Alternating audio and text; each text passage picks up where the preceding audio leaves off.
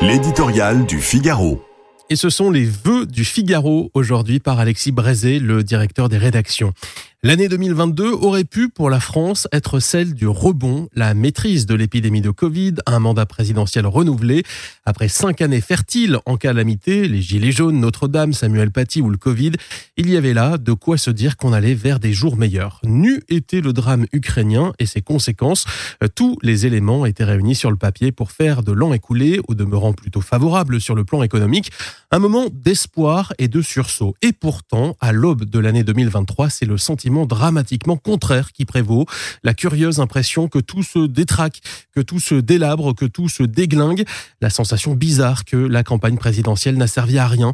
La désolante intuition que la France, sur la pente du grand déclassement, vient de dégringoler une nouvelle marche et que l'on voit mal ce qui pourrait l'arrêter.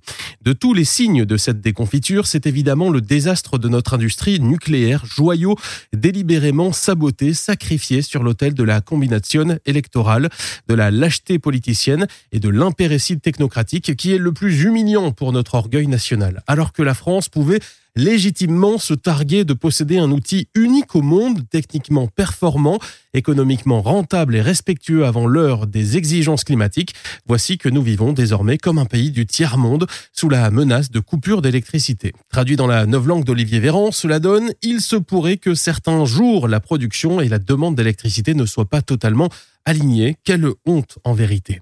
Mais chacun le voit bien, derrière le nucléaire, ce sont tous ces services publics qui depuis si longtemps faisaient notre collective, transport, hôpitaux, éducation, qui semblent donc se déliter sous nos yeux.